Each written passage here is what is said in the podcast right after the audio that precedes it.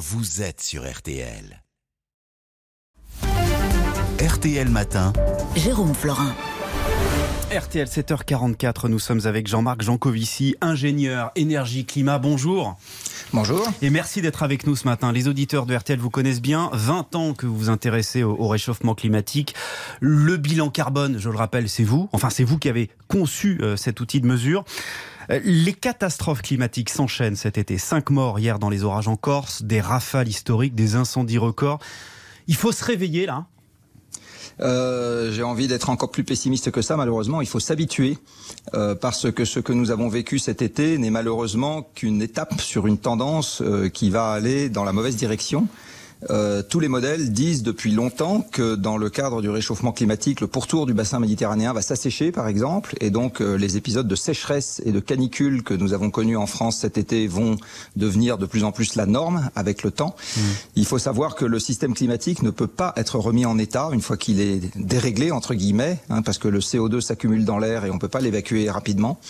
Euh, et donc euh, c'est malheureusement un, un avant-goût de ce qui nous attend pour plus tard. Euh, et donc oui, il serait temps de se réveiller, si, c'est pour répondre à la question.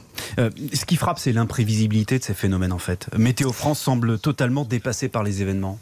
Alors l'imprévisibilité est un mauvais mot parce que en ce qui concerne les sécheresses et les canicules, c'est parfaitement prévu depuis longtemps. Euh, par contre, ce que les modèles climatiques ne savent pas faire, c'est vous dater les choses de manière de, façon précise. Euh, par exemple, dire à quel moment est-ce qu'on dépassera le prochain record à Brest ou à Morlaix, par exemple, mmh. euh, ça les modèles ne savent pas vous le dire. Par contre, que ça sera dépassé un jour dans les années qui viennent, ça, ça c'est évident. Mais il faut revoir les outils de mesure ou de prévision. Ils ne sont plus adaptés à ce que l'on vit aujourd'hui? Il faut surtout se prémunir, il faut se, il faut se préparer autant, autant que faire se peut. Euh, on s'est aujourd'hui sédentarisé en France depuis, ça fait, ça fait des, des, des dizaines de milliers d'années, enfin pas des dizaines de milliers d'années, mais ça fait une dizaine de milliers d'années, on va dire qu'il y a des êtres humains qui sont sédentarisés en France euh, et qui ont développé progressivement une agriculture, des villes, un mode d'organisation, etc. Hmm. Et tout ça s'est fait dans le cadre d'un climat qui est resté très stable. Euh, et on voit aujourd'hui que le dérèglement du climat fissure les maisons, perturbe l'agriculture, attaque les écosystèmes, etc.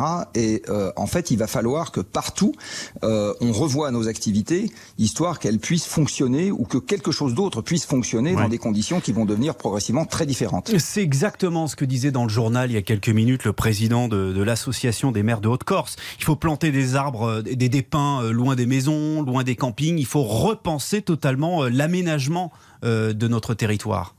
Oui, ou il faut éventuellement éviter de mettre des maisons là où il y a déjà des pins. euh, une bonne partie de ce qu'on appelle l'étalement urbain, euh, qui a eu lieu ces dernières décennies, a consisté justement à étaler les villes et donc à, faire des zones mélangées, on va dire, euh, dans lesquelles il y a à la fois des activités sylvicoles, enfin de la, de la forêt, mm. et des habitations. À, à, tous ceux qui doutent ou qui relativisent encore en disant, et il y en a ce matin parmi les auditeurs des messages qu'on reçoit, mais arrêtez de nous bassiner avec ça. Il y a eu la grande sécheresse de 76, il y a eu la tempête de 99, il y a eu 2003. Les catastrophes climatiques ont toujours existé. Et alors, qu'est-ce que vous leur répondez? Que d'abord elles ont toujours existé, mais pas avec la même fréquence ni avec la même sévérité, euh, que ensuite, donc la science est très très bien documentée dans ce dans ce domaine-là, et ensuite que malheureusement, je suis désolé d'être désagréable avec certains de vos auditeurs, mais le déni est une réaction extrêmement classique quand on est un peu désemparé face à quelque chose de nouveau. On a toujours tendance, c'est une, une, réaction très humaine, on a tendance à se rassurer en se disant finalement c'est pas si nouveau que ça, je me ramène en univers connu. Malheureusement, si c'est nouveau, et non seulement c'est nouveau, mais comme je le disais tout à l'heure, ça va devenir de plus en plus nouveau, c'est-à-dire qu'il va y avoir de plus en plus ce genre d'épisode, mmh. et euh, se rassurer à bon compte en disant mais euh, c'est euh, la vie normale, ça nous fait que nous, enfin ça, ça, ne fait que nous mettre dans une situation d'impréparation face à des choses dont on sait qu'elles vont aller en s'amplifiant. Jean-Marc Jancovici, est-ce que ce scepticisme qu'il y a chez, chez certains ne vient pas d'un discours qu'on peut considérer comme moralisateur? Des consignes qui viennent d'en haut pour ceux qui sont en bas et qui n'ont pas forcément les moyens. Euh, on a encore en tête ces images de, de, de voitures de ministres là dans la cour de l'Élysée euh, avant l'été qui euh, tournaient euh, à vide en attendant le, le, la fin du Conseil des ministres. Alors qu'on demande aux gens de faire attention. Si je peux me permettre d'être un peu taquin, là je suis en train d'être interviewé par vous juste après une séquence de pub qui consiste à dire aux gens achetez donc plus.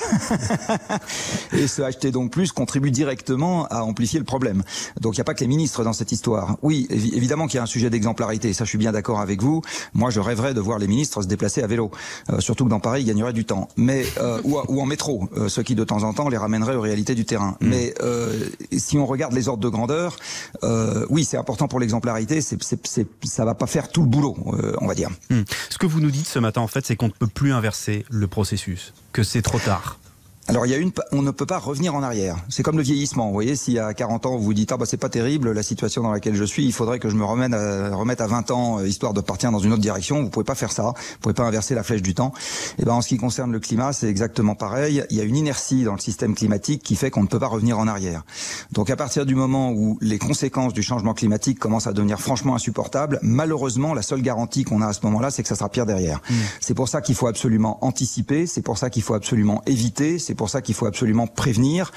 Euh, et il faut quand même euh, faire tout ce qu'on peut et ça veut dire beaucoup beaucoup changer de choses hein, dans notre dans notre quotidien. Euh, il va falloir faire euh, tout ce qu'on peut euh, pour que la situation ne devienne pas franchement insupportable parce que le risque au bout c'est des déstabilisations politiques de grande ampleur, c'est éventuellement la perte de la démocratie, c'est éventuellement la guerre, enfin c'est des déstabilisations de cet ordre-là dont on parle. Hein. Quand le GIEC dit qu'il faut limiter le réchauffement sous les 2 degrés d'ici 2100, d'abord, est-ce que c'est possible en l'état actuel des choses et, concrètement, ça va changer quoi? Alors le GIEC ne dit pas qu'il faut le GIEC dit euh, voilà ce qui se passe si vous ne le faites pas, ce qui est un peu différent. Euh, le GIEC ne fait pas de recommandations de nature politique, il est là simplement pour éclairer le débat en donnant le dossier scientifique de l'affaire. Euh, vous savez, à un moment, euh, décider si on veut vivre vite et au diable les conséquences, ou bien si on veut être prudent, c'est pas une affaire de science, c'est une affaire d'éthique, c'est une affaire de morale, c'est une affaire de choix collectif. Le GIEC n'entre pas dans ce débat-là. Il ne nous dit pas il faut faire ça. Euh, si on veut limiter le réchauffement à 2 degrés, il faut que les émissions planétaires baissent de 5% par an, tous les ans, à partir de maintenant et jusqu'à ce que je meure euh, et jusqu'à ce que mes enfants meurent. Euh, 5% de baisse dans l'année, c'est ce qu'on a eu en 2020, l'année du Covid. Voilà, donc il faut ce mmh. genre d'ampleur tous les ans. Il faudra un confinement tout le temps, en fait. C'est ça que vous êtes en train de nous dire. Il faut, il, il faut, il, faut se mettre dans l'idée que c'est une révolution. Euh, c'est pas juste un aménagement à la marge. On va pas juste dire aux gens, euh, bah, si vous avez les moyens, un jour, euh, acheter une voiture électrique. On n'est pas dans ce, dans ce registre-là. Mmh. On est dans des choses qui sont beaucoup plus volontaires que ça au niveau de l'organisation euh, de, l'économie. Mais il y a des décisions importantes qui sont prises. Par exemple, la fin en Europe, pas qu'en France, de la vente des véhicules thermiques en 2035. Ça, c'est du concret. Aux États-Unis aussi, on va s'y mettre. C'est une révolution, c'est une rupture totale avec le, le tout diesel, le tout essence. Alors ça oui, euh, il faut voir que les, alors les, si on parle chiffres, euh, les voitures dans le monde, c'est 6% des émissions planétaires de gaz à effet de serre. Donc vous voyez, c'est quelque chose d'important. Euh, en France, c'est beaucoup plus que ça parce que on a fini de construire les villes. Euh, donc on a par exemple la production d'acier et de ciment qui est proportionnellement moins importante que ce qu'on peut avoir dans d'autres pays comme l'Inde ou la Chine. Euh, on a une partie de nos objets manufacturés qu'on ne fabrique pas en France, donc les émissions correspondantes ne se trouvent pas chez nous. Et du coup, chez nous, la part proportionnelle des transports est beaucoup plus élevée. Mmh. Euh, donc les, les transports, c'est un gros tiers, on va dire, et là-dedans, la, les voitures, c'est une grosse moitié. Mais oui, donc oui, c'est un, mmh. un pas important, mais on ne peut pas se contenter que de ça. Je le redis, euh, il va falloir faire quelque chose qui est plus de l'ordre de la révolution. Oui. Bah, et alors vous, par exemple, au quotidien, Jean-Marc Jancovici, qu'est-ce que vous faites pour la planète? Vous avez une voiture, vous prenez l'avion, euh, vous mangez plus de viande Euh, alors dans les efforts que j'ai réussi à faire et ceux que j'ai pas encore réussi à faire, euh, je ne prends plus l'avion, enfin où il faut vraiment mettre le couteau sous la gorge.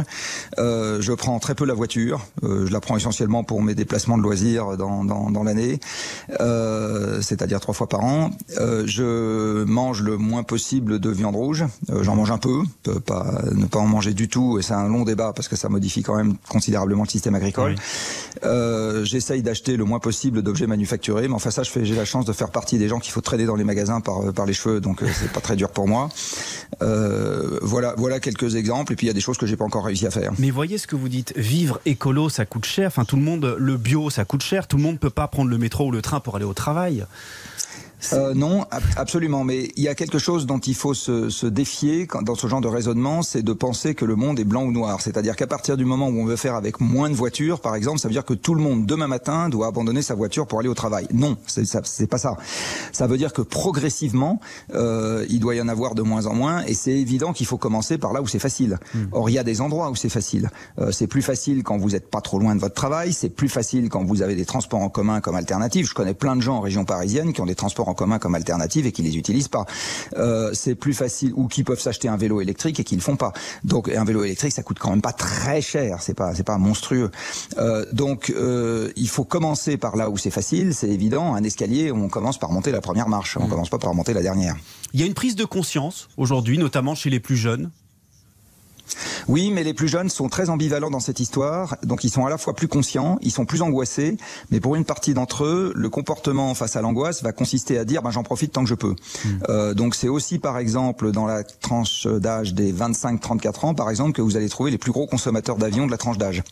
Enfin par rapport à la, par rapport à leur classe d'âge. Donc euh, c'est oui, mais il y a une attente, c'est absolument évident. Là pour euh, pour finir, dernière question et rapidement, quoique c'est un, un, sujet très important, mais vous vous prenez la révolution en fait est-ce qu'on est prêt à, revoir totalement nos modes de vie, à, sacrifier euh, éventuellement une part de notre confort eh bien, j'ai gardé le meilleur pour la fin. De toute façon, on va y avoir droit.